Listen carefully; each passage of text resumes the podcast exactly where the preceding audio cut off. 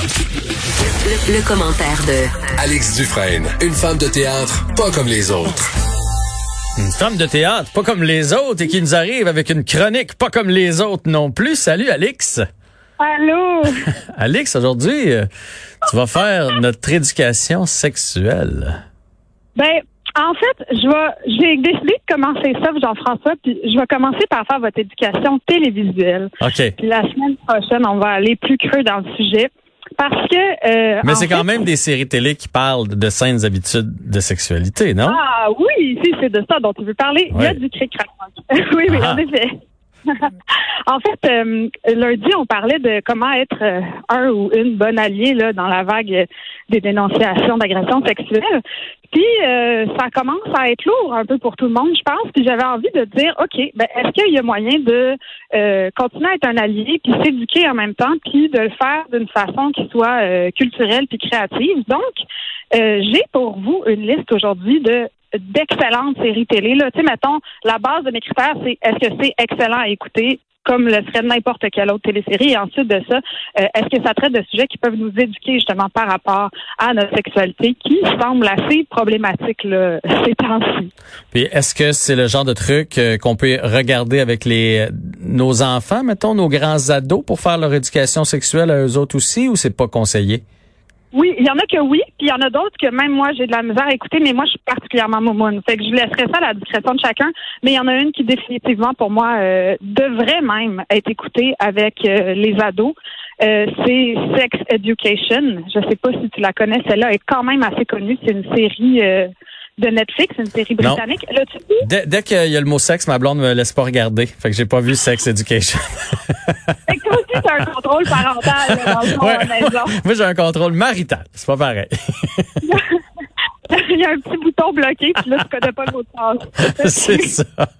Non, non, mais vas-y avec Sex Education. Euh, pour être bien honnête, je l'ai vu passer Ouais. et Ouais. je crois même que mes enfants l'ont regardé. Ben, écoute, ils ont quel âge tes enfants? 15 et 17. OK.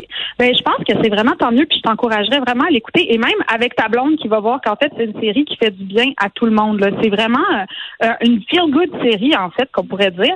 Ça fait le portrait, en fait, euh, a- assez réjouissant là, d'une euh, d'une famille dysfonctionnelle, comme, comme il y en a beaucoup. C'est une mère qui est jouée par Gillian Anderson. On se souvient de, de cette actrice formidable euh, qui interprétait... Là, je veux-tu me tromper, mais c'est Scully dans Mulder et Scully, non? Ah Gillian ben, Anderson. Là, tu me perds, là. Là, tu me perds. puis je oui. Là, je suis rendu sur Netflix pour essayer de voir la, la- le, le- comme le, le logo de la série. Puis effectivement, là, je parle- mes enfants, j'ai vu ça dernièrement dans euh, récemment visionné. Donc, il y a quelqu'un à la maison qui a regardé ça. A je, ça. Ouais, mais je connais pas l'actrice dont tu me parles. OK. Ben, euh, tu, tu vas, tu vas la reconnaître euh, quand je t'enverrai la, la vidéo. En fait, ce qui est intéressant avec cette série, c'est justement Gillian Anderson joue une mère euh, d'un adolescent qui est sexologue et qui est très, très à l'aise et ouverte avec la sexualité, un peu trop au goût de son fils, qui lui va développer un espèce de petit euh, challenge au niveau justement de la sexualité. Il sera pas capable de se masturber. Donc, pour lui, le sexe, c'est comme une espèce de gros tabou vraiment traumatisant, alors qu'à la maison, sa mère, elle, c'est tout voile dehors, puis elle veut en parler, puis tout ça. Mhm. Donc, il y a comme ça commence comme ça. Et on se rend compte en fait que l'école secondaire où il va, tous les ados ou presque ont des questionnements, ont des problèmes avec leur avec leur sexualité, que ce soit des questions par rapport à leur orientation sexuelle, aux tailles de leur pénis, à comment faire l'amour, à se poser des questions. Et par euh, toutes sortes d'entremises, il devient en quelque sorte le sexologue illégal de l'école, c'est-à-dire qu'il va dans les toilettes désinfectées et je pense pour la somme de quelque chose comme 5 dollars, euh, il donne des conseils aux élèves. Et c'est vraiment euh, c'est vraiment assez euh, assez charmant en fait parce que c'est c'est comme du bonbon visuellement. Là. Ça se passe dans la campagne anglaise. Euh, sais, les costumes sont de toutes les couleurs. C'est absolument magnifique. Mais en même temps, ça parle de sujets qui sont difficiles, qui peuvent être des fois abordés d'une manière maladroite. Et Laurie Nunn, qui est euh, l'autrice de ça, a fait comme une assez fine et complète éducation là, pour les jeunes générations. Euh, en fait, qui parle d'amour, d'amour de soi, d'amour de l'autre, d'amour puis de tolérance. Puis on voit beaucoup de séries de jeunes qui se passent dans les écoles. Il y a beaucoup de bitchage, mais là, ce qu'on voit dans cette série-là, c'est aussi beaucoup de tendresse. OK, Puis ça, c'est, ça, c'est une bonne, c'est une bonne idée de jumeler les deux.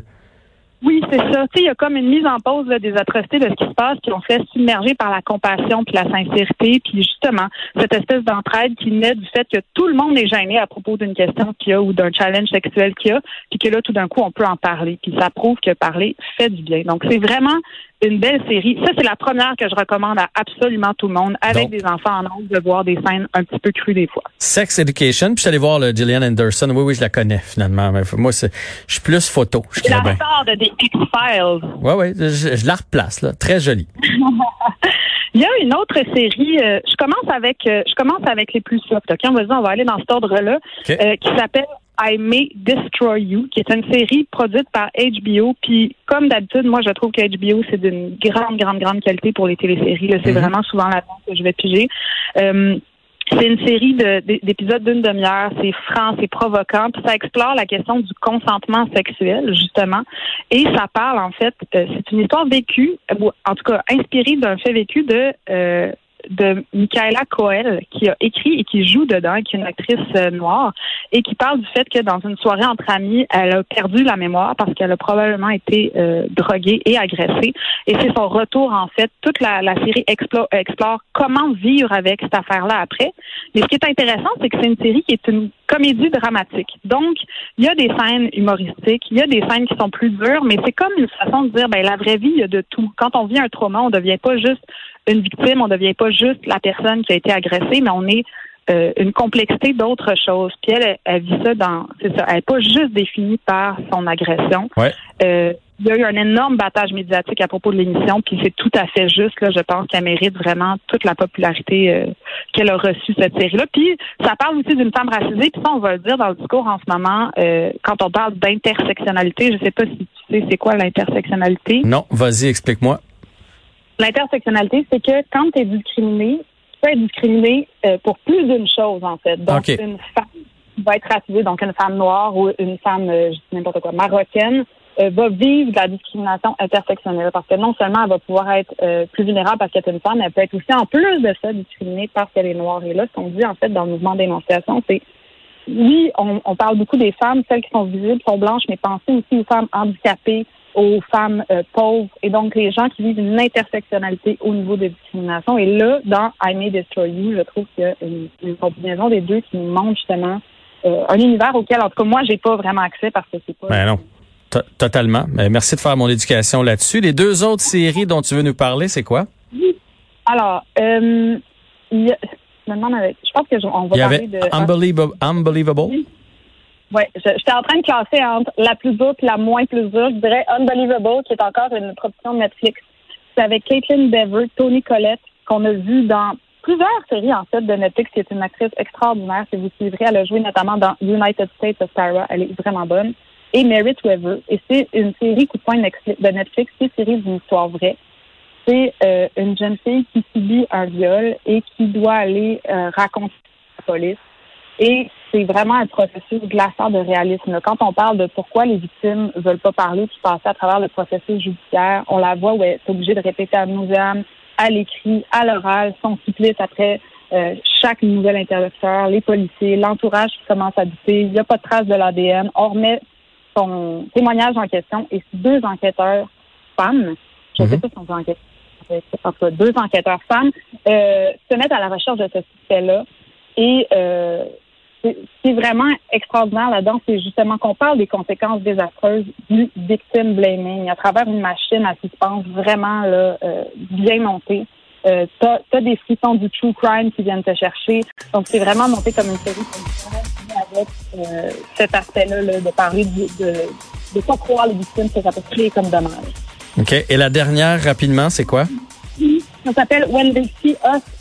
Une histoire en 89 de cinq ados à Harlem euh, cinq ados blacks de 14 à 16 ans qui ont été injustement emprisonnés en, se faisant accuser d'avoir violé une joggeuse. Il y a un documentaire là-dessus parce que c'est une histoire vraie et ils en ont fait euh, une télésérie. C'est très dur. C'est Oprah Winfrey et Robert De Niro qui produisent. D'accord. Qualité. Je recommande si vous avez le cœur bien accroché d'aller voir ça. Wendy C. Os. Merci beaucoup, Alex Dufresne, et on se retrouve vendredi. Bonne journée à toi. Merci. Euh, ça a été euh, une émission chargée aujourd'hui, chargée euh, en émotions aussi. On se retrouve demain. Sur ce, je vous souhaite tout de même une très belle soirée. Soyez prudents.